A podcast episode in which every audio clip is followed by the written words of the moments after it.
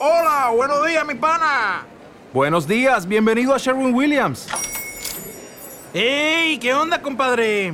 ¿Qué onda? Ya tengo lista la pintura que ordenaste en el ProPlus app. Con más de 6.000 representantes en nuestras tiendas listos para atenderte en tu idioma y beneficios para contratistas que encontrarás en aliadopro.com. En Sherwin Williams somos el aliado del PRO.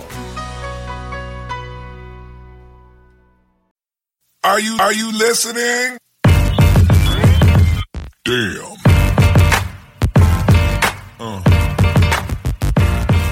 ¿Qué pasa, bolers?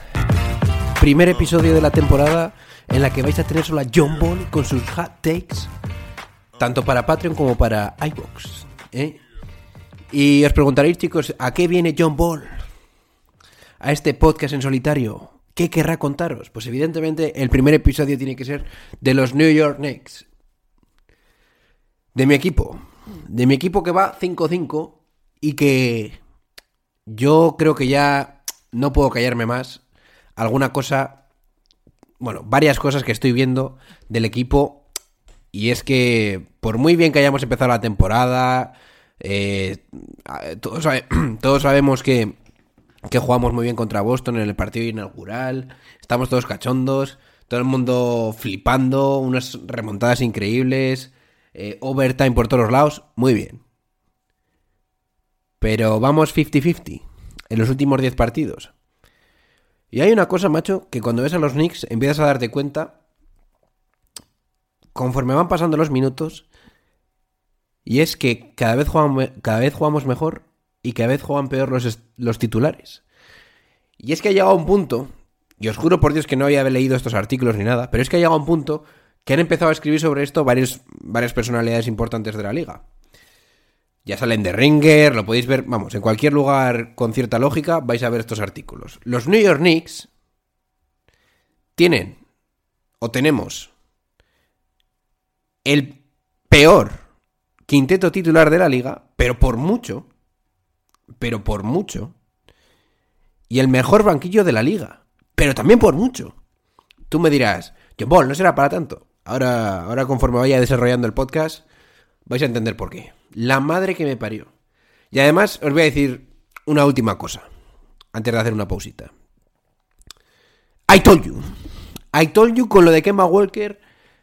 No que no me gustase como fichaje para los Knicks, porque sí, evidentemente Kemba Walker es un jugador que tú dices, oye, para la gran manzana es el perfecto base.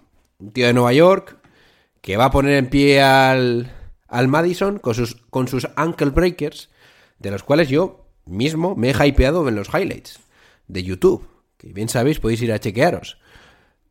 Pero ya sabéis que no es santo de mi devoción este hombre. Y es que conforme están pasando los partidos, mi hombre Tibodó y yo nos estamos dando cuenta que no defiende una mierda.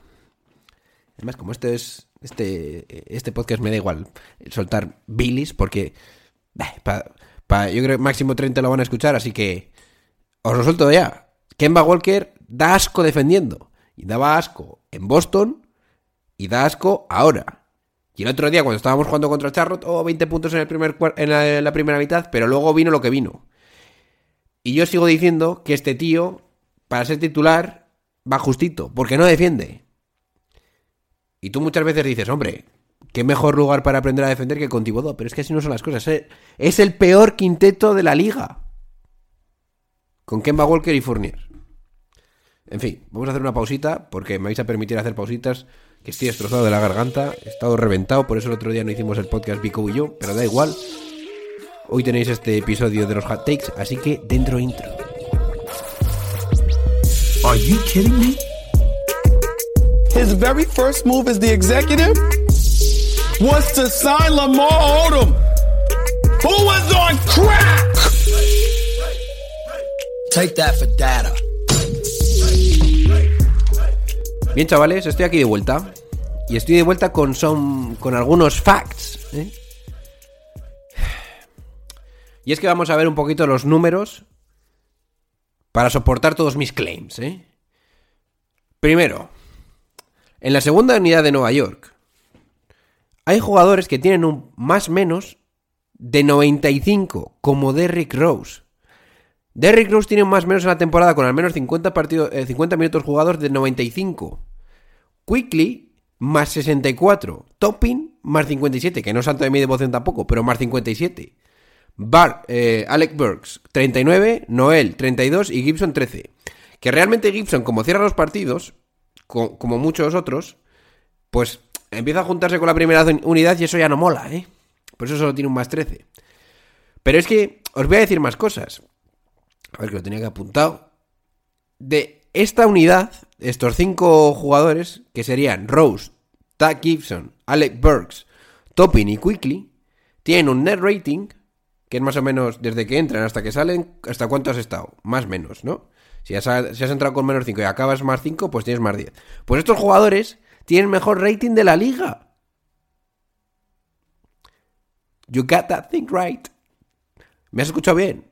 El mejor rating de la liga.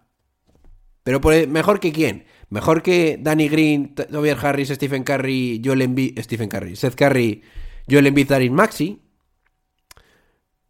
Eh, es un salva- es salvaje. Más 19,9. El segundo es 16,6. Buah, me estoy calentando y estoy destrozado.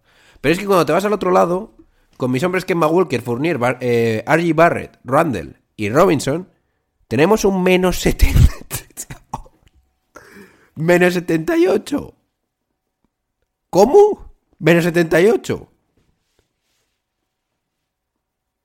Insisto, menos 78.